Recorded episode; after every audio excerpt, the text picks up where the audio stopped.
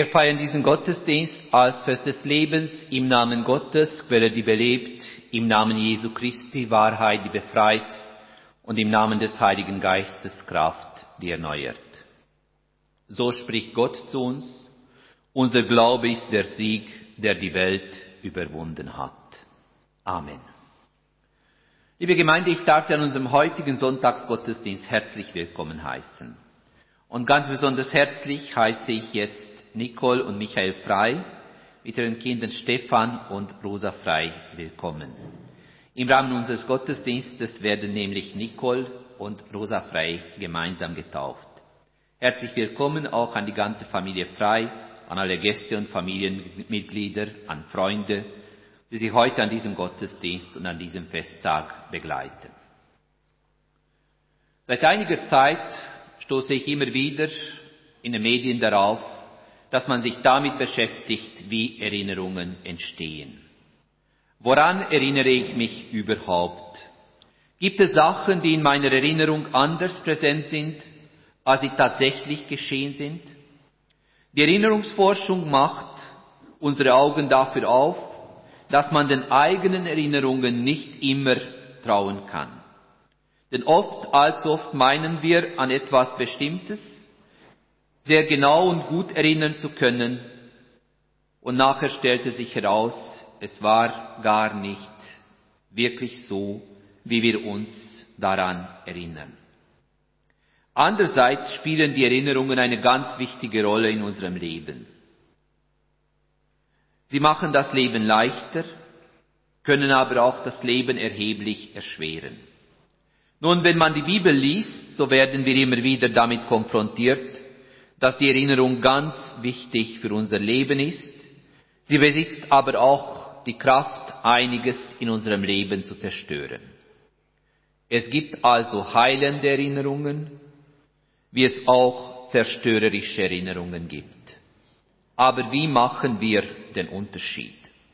Kann man überhaupt einen Unterschied zwischen heilende und zerstörerische Erinnerungen machen? Und was für eine Rolle spielen denn die Erinnerungen in unserem ganz persönlichen Leben? Woran erinnern wir uns, wenn wir geneigt sind, an irgendetwas zu erinnern? Und auch wenn nicht, die Erinnerungen holen uns ein. Und ich lade Sie am heutigen Gottesdienst dazu ein, Gedanken darüber zu machen, was heißt für mich, dass ich mich erinnern kann. Und zwar, meine Überlegungen stelle ich unter dem Titel Nimm dir zu Herzen. Zunächst einmal aber darf ich Sie dazu einladen, dass wir unser Eingangslied einstimmen, das Lied 39. Wir singen die erste drei und dann die sechste Strophe des Liedes Geborgen, geliebt und gesegnet.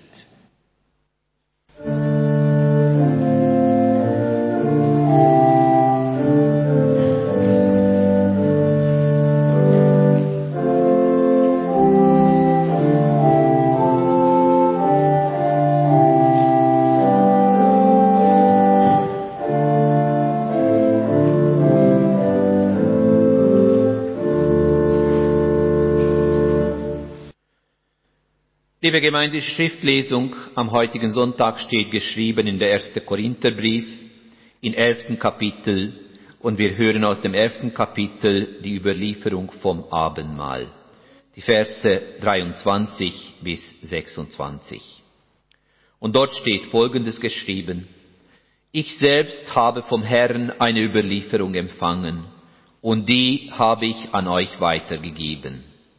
In der Nacht, in der er verraten wurde, nahm der Herr Jesus das Brot, er dankte Gott, brach das Brot in Stücke und sagte, das ist mein Leid für euch, tut das zur Erinnerung an mich. Ebenso nahm Jesus nach dem Essen den Becher und sagte, dieser Becher steht für den neuen Bund, den Gott durch mein Blut mit den Menschen schließt. Tut das zur Erinnerung an mich, so oft ihr aus diesem Becher trinkt. Denn so oft ihr dieses Brot esst und aus diesem Becher trinkt, verkündet ihr den Tod des Herrn. Dies gilt so lange, bis er wiederkommt. Soweit das Wort des Herrn. Der Herr segne sein Wort an uns. Als Vorbereitung für die Taufe lade ich Sie dazu ein, dass wir gemeinsam das Lied 181 einstimmen. Das Lied 181 ist ein Mundartlied, wie der Taufe kommet mir.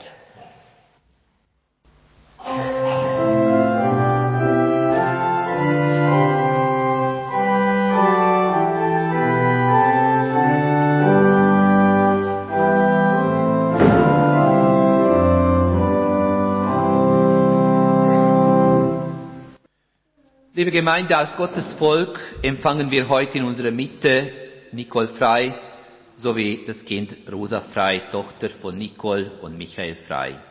Beide sind wohnhaft in Auenstein und wir sind dankbar für das Geschenk von Rosas Leben und freuen uns mit den Eltern, denen Gott dieses Kind anvertraut hat. Ebenso ist mir eine Freude im Rahmen des Gottesdienstes eine Erwachsenentaufe vorzunehmen. Nicole Frei hat sich nach reiflicher Überlegung dazu entschieden, als Erwachsene sich taufen zu lassen. Herzlich willkommen, Nicole, nochmal. Bevor wir zum eigentlichen Taufakt kommen, darf ich dich, Nicole, bitten, dass du einige Worte vorliest, die du anlässlich von Rosas Taufe vorbereitet hast.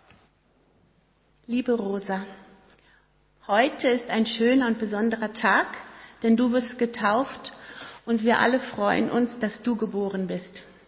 Wir mussten lange auf dich warten. Um ehrlich zu sein, sehr lange sogar.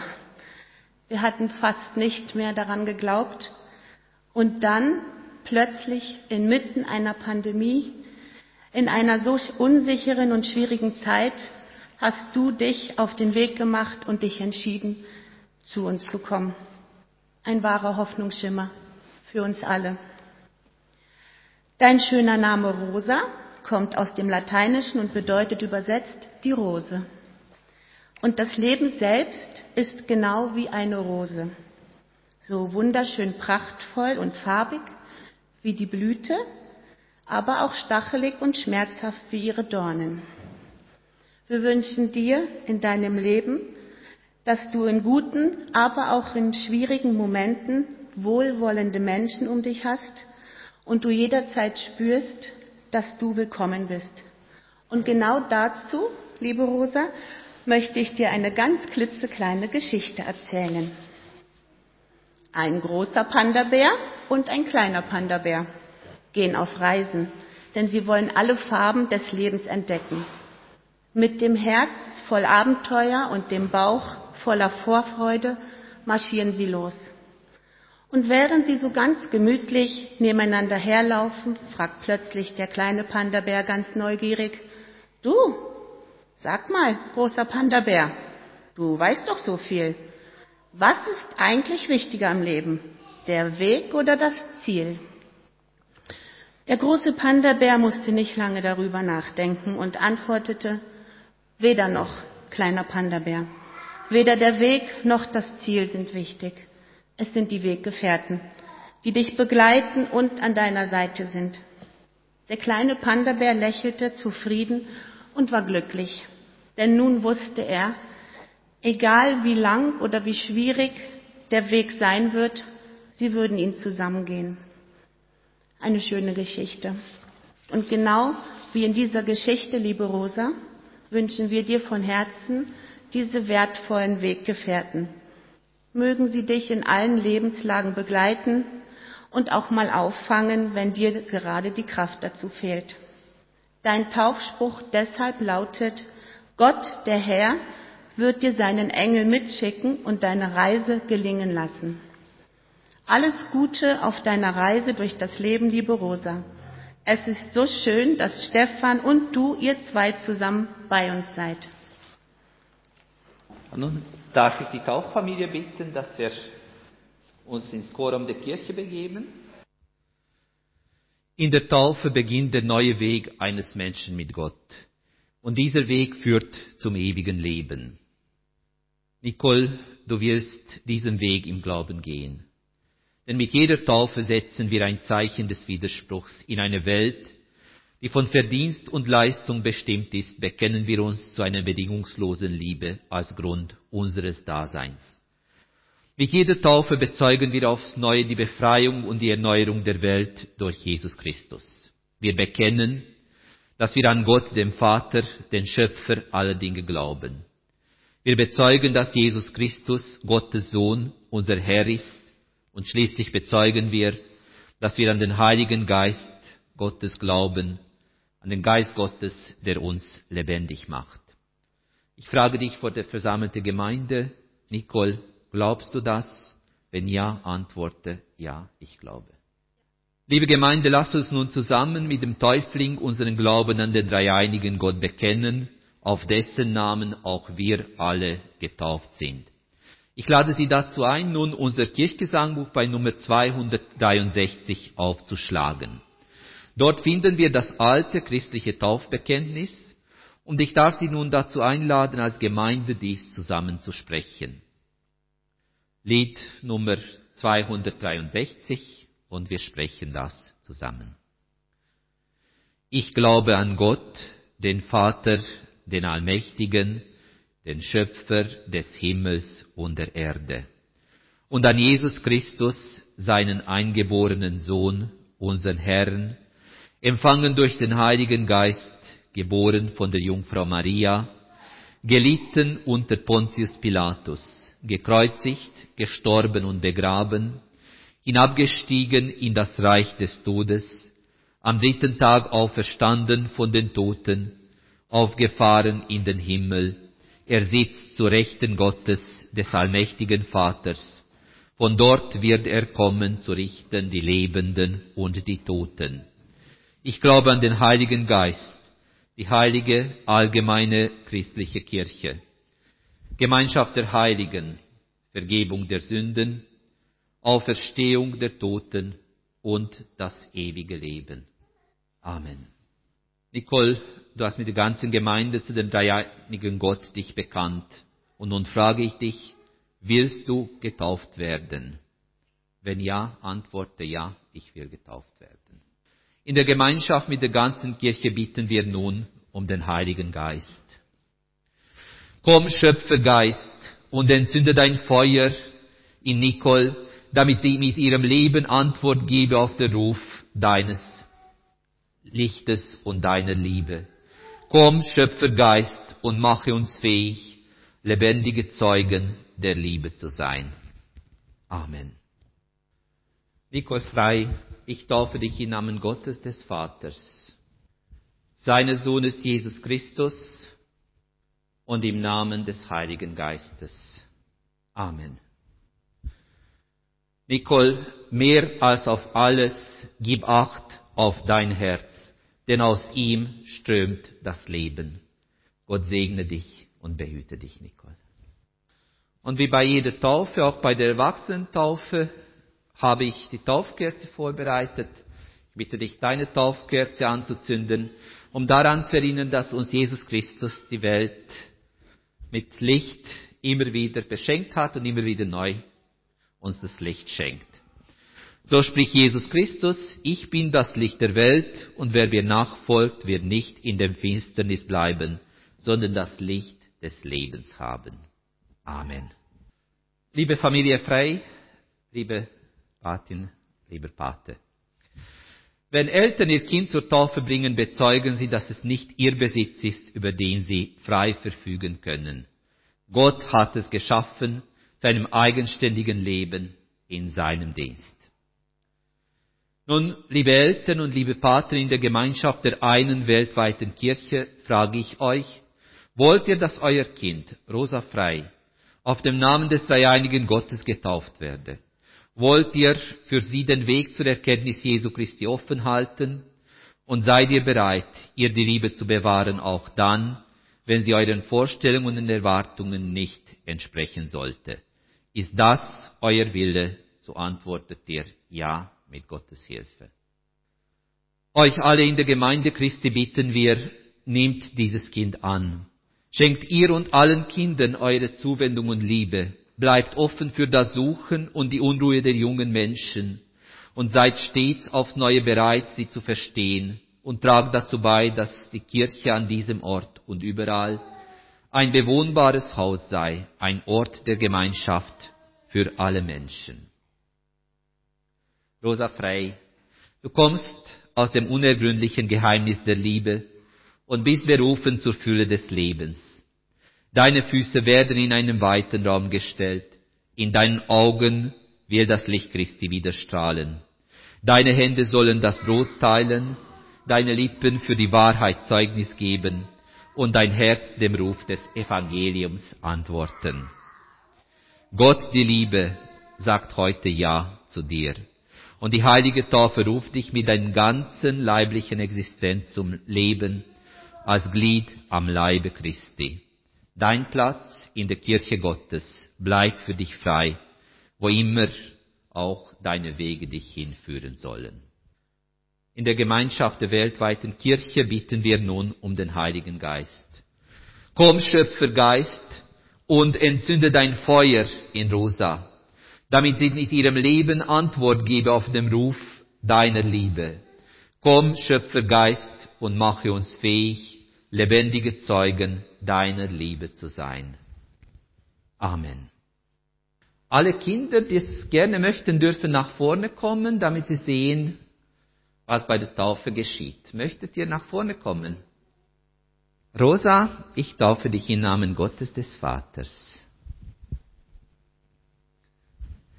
seines Sohnes Jesus Christus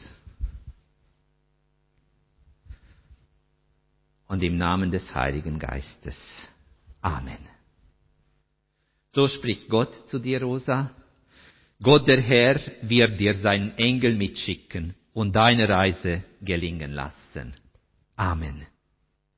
Jesus Christus spricht, ich bin das Licht der Welt und wer mir nachfolgt, wird nicht in der Finsternis bleiben, sondern das ewige Leben haben. Ich darf Sie bitten, dass Sie die Taufkerze für Rosa anzünden.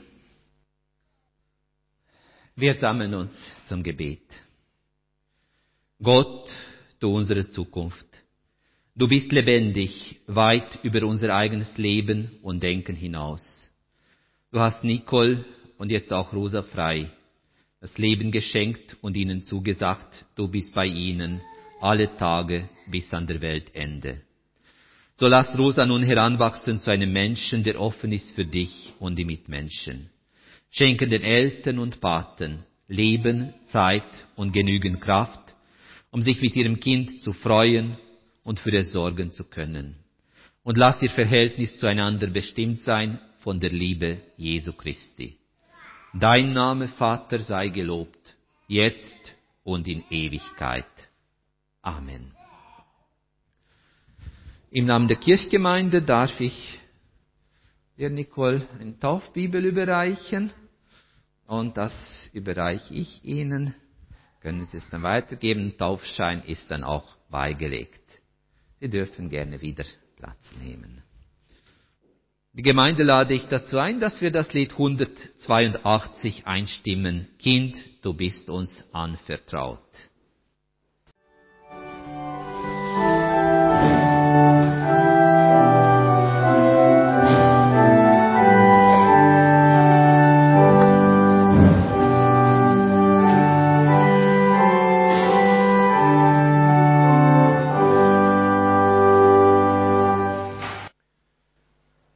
Gemeinde, am heutigen Sonntag hören wir einen Predigtext aus dem Buch der Sprüche. Aus dem dritten Kapitel hören wir die ersten acht Verse. Und im Buch der Sprüche, im dritten Kapitel, lesen wir, wir Folgendes. Mein Sohn, vergiss meine Weisung nicht, und nimm dir meine Gebote zu Herzen, denn sie sind dazu da, dass es dir gut geht und dass du ein langes und glückliches Leben führst. Liebe und Treue werden dir nicht fehlen. Binde meine Weisung und meine Gebote um deinen Hals. Schreib sie auf die Tafel, die du im Herzen trägst. Dann findest du Zustimmung und Anerkennung bei Gott und bei den Menschen. Vertraue dem Herrn von ganzem Herzen. Verlass dich nicht auf deinen eigenen Verstand. Erkenne seinen Willen auf allen deinen Wegen, so wird er dir den Weg bahnen. Halte dich nicht selber für klug. Begegne dem Herrn mit Ehrfurcht und meide das Böse. Das hält dich gesund und ist ein Arznei für deinen Körper. Soweit das Wort des Herrn. Der Herr segne sein Wort an uns. Liebe Gemeinde, am heutigen Sonntag begegnen wir einem Predigtext aus dem Buch der Sprüche. Jahrtausende alte Weisheiten kommen uns entgegen und eigentlich kann man nichts gegen sie sagen. Sie sind wahr, zumindest im theoretischen Sinne. Aber haben sie mit etwas mit unserer Lebenswirklichkeit zu tun? Irgendetwas? Sind sie noch relevant für uns? Das ist die Frage, die man immer wieder stellen muss, sobald wir uns mit biblischen Texten beschäftigen. Und ich denke, wenn wir unseren Text aufmerksam lesen, so können wir darin durchaus einiges entdecken, was für unser Leben heute und gerade hier relevant sein könnte. Es geht in erster Linie um Mahnungen, die das Leben der Adressaten bereichern sollen. Es geht um praktische Lebensweisheiten, die aber genau zu beachten sind. Als erstes finden wir den Hinweis darauf, dass man die Weisung der Lehrer nicht vergessen sollte. Eigentlich sollte hier anstatt Weisung Lehre stehen. Und damit ist dann etwas ganz Spezielles gemeint. Im Judentum hat nämlich die Lehre eine besondere, eine hervorgehobene Stellung. Die Lehre bestimmte und bestimmt bis heute das Leben der frommen Juden. Man ist nie ausgelernt. Und es gibt immer wieder neue Aspekte zu entdecken. Und andererseits ist die Lehre etwas Festes, als Bestandteil des Lebens. Zugleich ist die Lehre aber etwas, was jeden Tag neu und in diversen Situationen immer wieder neu zu entdecken ist. Man spricht in der heutigen Welt sehr, sehr gerne davon, dass der Mensch ein Leben lang zu lernen hat. Dafür haben wir das Wort Lifelong Learning. Diejenigen, die noch im Berufsleben stehen, hören das vielleicht oft bis allzu oft. Nun, das Lifelong Learning ist nichts Neues. Das hat schon das Alte Testament gekannt. Und genau darum geht es hier. Als Menschen sind wir nämlich stets darum bemüht, abschließende Erkenntnisse zu haben. Und eine der Schwierigkeiten der momentanen Situation in unserer Gesellschaft ist, unter vielen, dass wir keine sicheren, gut abgesicherte, sozusagen abschließende Erkenntnisse über die Lage unserer Welt haben. Und dies macht uns zu schaffen, denn wir wollen Sicherheit. Sicherheit auch in Form von Wissen. Wir alle wollen Planbarkeit und meinen, wenn man genügend Wissen gesammelt hat, so wird es möglich sein, diese jetzige kritische Phase des Lebens zu meistern. Die Menschen des Alten Testaments hingegen haben etwas ganz sicher gewusst. Mit Gott kann man nicht abschließen. Man kann nicht meinen, man hätte genügend Kenntnisse und somit ist alles erledigt. Gerade weil Gott ein lebendiger Gott ist, muss man sich immer wieder fragen, was mache ich?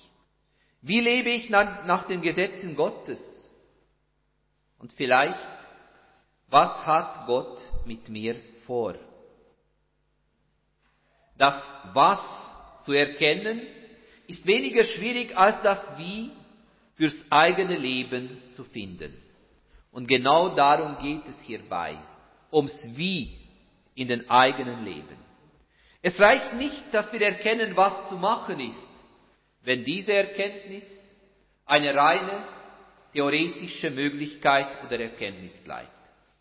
Man muss die Lehre auch praktizieren man muss die Lehre auch leben. Und ich denke, das wäre für uns heutige Menschen ein guter Anhaltspunkt. Immer wieder danach zu fragen, was Gott mit uns vorhat. Immer wieder zu prüfen, ob das, was wir tun, wirklich dem entspricht, was der Wille Gottes ist. Aus unserem Bibeltext geht ganz klar hervor, der Schlüssel zu einem glückliches, das heißt innerlich zufriedenem und ausgeglichenem Leben liegt darin, dass der Mensch immer wieder neu Situationen wahrnimmt und diese Situationen immer wieder neu beurteilt. Es steht außer Frage, dass dies kein bequemes Leben ist oder eines, das bürgerliche Sicherheit bietet. Es ist aber die Möglichkeit, nicht in einer Phase des Lebens stecken zu bleiben, sondern weiterzugehen in Richtung der offenen Zukunft Gottes. Gottes Zukunft steht nämlich für den Menschen offen, auch dann, wenn wir dies gar nicht wahrnehmen können oder wahrnehmen wollen. Und diejenigen, die Gottes Herausforderung annehmen und seine Lehre immer wieder neu befragen, wird als Belohnung versprochen, dass ihnen Liebe und Treue nicht fehlen werden. Sonderbare Begriffe, die in diesem Zusammenhang gar fremd oder befremdend klingen. Achten wir jedoch auf den ursprünglichen Text und Kontext, so wird deutlich, worum es dabei geht. Liebe und Treue bezeichnen im Kontext und in der Sprache des Alten Testaments nämlich die Gesamthaltung eines Menschen, der treu immer wieder nach Gott fragt. Liebe und Treue zeigen also an, dass unser Platz bei Gott für uns immer gesichert ist, egal wo unsere Wege uns hinführen, falls wir bereit sind, auf Gottes Wort zu hören und das Gehörte in unserem Leben zu praktizieren. Man kann es auch anders ausdrücken und dann könnte man es so formulieren, die Nähe Gottes bereichert unser Leben so, dass unsere Beziehung zu Gott eine veränderte, qualitativ andere Beziehung zu unseren Mitmenschen ermöglicht. Ich denke, dies sollten wir auf jeden Fall berücksichtigen, wenn es darum geht, unser Leben zu planen. Weder mit Gott noch mit meinen Mitmenschen bin ich ein für allemal fertig. Und genauso so wie Gott immer für eine Überraschung im Leben gut ist, können uns unsere Mitmenschen immer wieder neu überraschen. Diese Überraschungen sind nicht immer angenehm, aber sie sind da. Aber solange dies auf der gemeinsamen Basis von Achtung und Respekt geschieht, bereichern die Überraschungen das Leben. In unserem Predigtext haben wir aber eine spezielle Aufforderung, dass der Mensch die erkannten Weisheiten auf den Stirn binden soll. Dieser Ausdruck war für den damaligen Juden nicht fremd. Ganz im Gegenteil. Er erinnerte sie daran, dass sie bei ihrem täglichen Gebeten genau das gemacht haben. Sie haben Gebetsriemen benutzt. Und diese haben sie um ihre Stirn und dem linken Arm gebunden. Und darauf war jeweils ein Kästchen befestigt, in dem die wichtigsten Gebote Gottes aufgeschrieben waren. Sie wollten damit ihre Achtung vor dem Gebot Gottes ausdrücken. Im Zusammenhang unseres Predigtextes ist besonders darauf zu achten, was die Funktion der Gebetsriemen war. Sie dienten als Erinnerung an die Güte und Treue Gottes. Jene in den Kästchen enthaltene Bibelverse haben dies besonders unterstrichen. Das, was ich vorhin so formuliert habe, dass man mit Gott nie fertig ist, wird durch diese Aussage besonders hervorgehoben. Der Mensch soll sich daran erinnern, mit was für einem Gott wir zu tun haben. Gott ist ein Gott der Treue und ein Gott der Güte. Und dies gilt auch dann, wenn der Mensch es nicht unbedingt wahrhaben will. Und damit sind wir aber zu einem weiteren wesentlichen Punkt angelangt. Man solle sich erinnern. Was aber, wenn die Erinnerung nicht zuverlässig ist? Vor kurzem habe ich ein Interview mit der berühmtesten Erinnerungsforscherin der Welt, mit der amerikanischen Psychologin Elisabeth Loftus, gelesen. Die jetzt 76-jährige Wissenschaftlerin sagt darin ganz eindeutig, dass unsere Erinnerung sehr trügerisch sein kann und dies unter Umständen große Schwierigkeiten für uns beschert. Es scheint, als ob die Bibel davon genau gewusst hätte, denn in unserem Predigtext wird eindringlich davor gewarnt, sich selbst für klug zu halten. Man kann es auch anders sagen, sich nur auf die eigenen Erinnerungen zu stützen. Es geht darum zu sehen, dass unsere Erkenntnisse und Erinnerungen, so fundiert sie auch sein mögen, immer nur davon ausgehen können, welche Erfahrungen wir als Menschen gemacht haben. Mein Leben ist durch die Erfahrungen bestimmt, die ich gemacht habe. Meine Erinnerungen, die Fähigkeit, sich an irgendetwas zu erinnern, ist dadurch bestimmt, was ich in meinem Leben schon alles durchgemacht habe. Anders gesagt, die Grenzen meiner Erfahrungen bedeuten die Grenzen meiner Welt. Die Erinnerungen sind da mit eingeschlossen. Was geschieht aber, wenn ich mit etwas konfrontiert werde, das ich nicht einordnen kann, geschweige denn irgendetwas damit anzufangen? Was geschieht, wenn das, was ich erlebe, nicht in meine Welt passt? Wenn meine Erfahrungen mir nicht helfen, wenn meine Erinnerungen nicht fähig sind, mir zu helfen, eine Situation einzuordnen, was geschieht dann? Dann gerät mein Weltbild ins Wanken und der Mensch verliert ganz schnell den Boden unter den Füßen. Denn der eigene Verstand und die eigene Erinnerung sind trügerisch. Und aus diesem Grund sollte man sich daran erinnern, was der lebendige Gott für uns Menschen getan hat. Und genau aus diesem Grund sollte man das Böse meiden. Nun, der Verfasser des Bibeltextes haben die Menschen gut gekannt. Sie haben es gewusst, dass es uns Menschen nicht immer gelingt, dem Bösen aus dem Weg zu gehen. Sei es tatsächlich, sei es in Form von bösen Erinnerungen. Dass es Erfahrungen mit der dunklen, schweren Seiten des Lebens, dass es Erfahrungen mit dem Bösen in jedem menschlichen Leben gibt oder geben kann, ist eine gegebene Tatsache. Ebenso sehr ist es eine Tatsache, dass es zu unseren menschlichen Aufgaben gehört, das Böse zu meiden und das Leben, das eigene Leben zu verteidigen.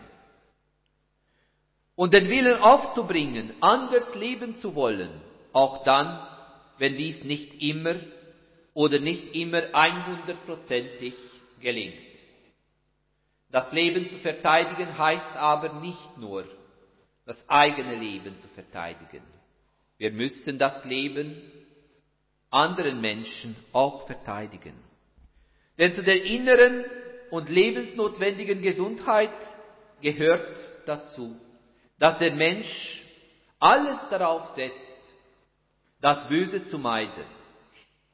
Und es ist eine Aufgabe, welche im Zusammenhang des lebenslangen Lernens und der Beschäftigung mit der Frage nach Gott und nach Gottes Willen eine klare Aufgabe für Menschen aller Zeiten ist.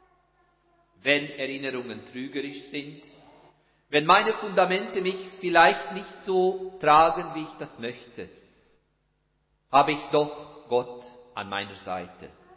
Auch wenn es mir nicht hundertprozentig gelingt, das Böse zu meiden, habe ich Gott auf meiner Seite. Nun, ein gesundes Maß an Selbsterkenntnis hilft dazu, das eigene Leben in anderen Zusammenhängen und Perspektiven wahrzunehmen und dabei die innere seelische Gesundheit zu fördern. Der erste und alles entscheidende Schritt hat Gott in unsere Richtung getan. Jedes Mal. Wenn wir Abendmahl feiern, erinnern wir uns daran, was er für uns getan hat. Damit du lebst, heißt es in der Bibel. Und es liegt nun an uns, wie wir leben wollen, was wir mit der uns gegebenen Chance anfangen wollen. Es liegt an uns. Es ist die wunderbare, immer wieder geschenkte Möglichkeit, den wir in Anspruch nehmen können. Amen.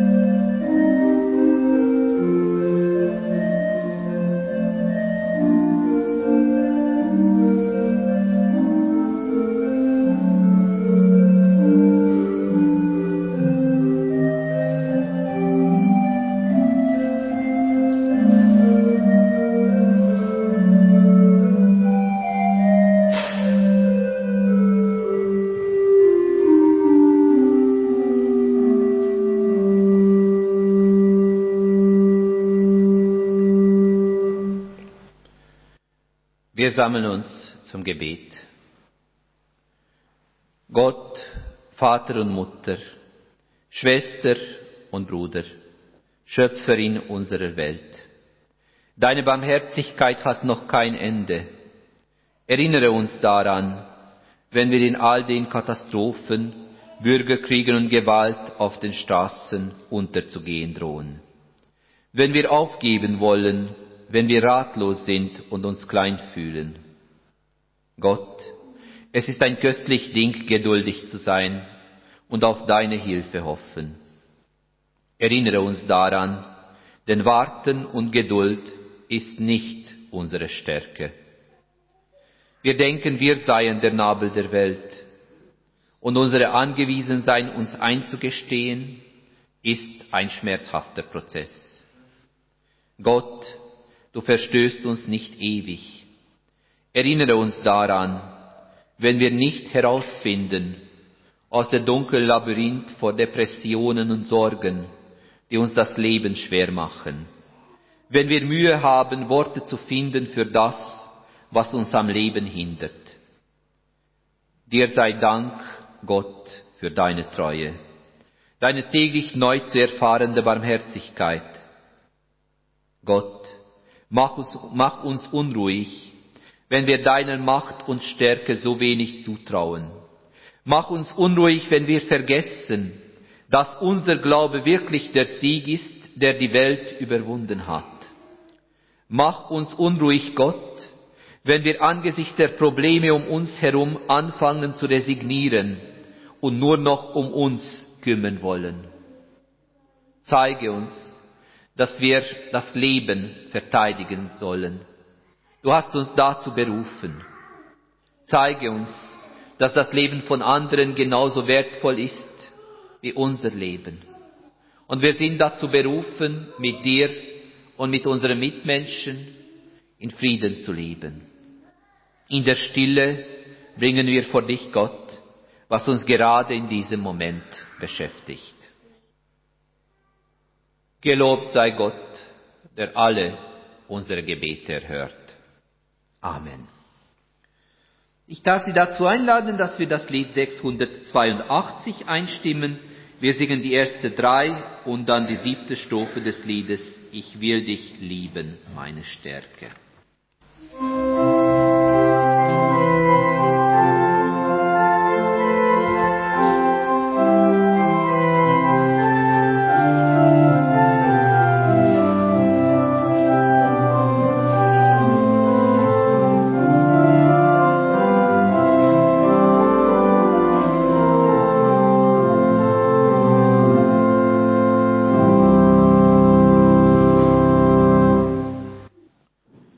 Beten mit den Worten, die uns unser Herr Jesus gelehrt hat. Und sofern Sie können und mögen, darf ich Sie bitten, dafür aufzustehen. Unser Vater im Himmel, geheiligt werde dein Name, dein Reich komme, dein Wille geschehe, wie im Himmel, so auf Erden. Unser tägliches Brot gib uns heute und vergib uns unsere Schuld, wie auch wir vergeben unseren Schuldigen. Und führe uns nicht in Versuchung, sondern erlöse uns von dem Bösen. Denn dein ist das Reich und die Kraft und die Herrlichkeit in Ewigkeit. Amen. Das Lied 347 ist unser Schlusslied. Wenn wir jetzt weitergehen, so sind wir nicht allein. Ich darf Sie dazu einladen, das gemeinsam zu singen.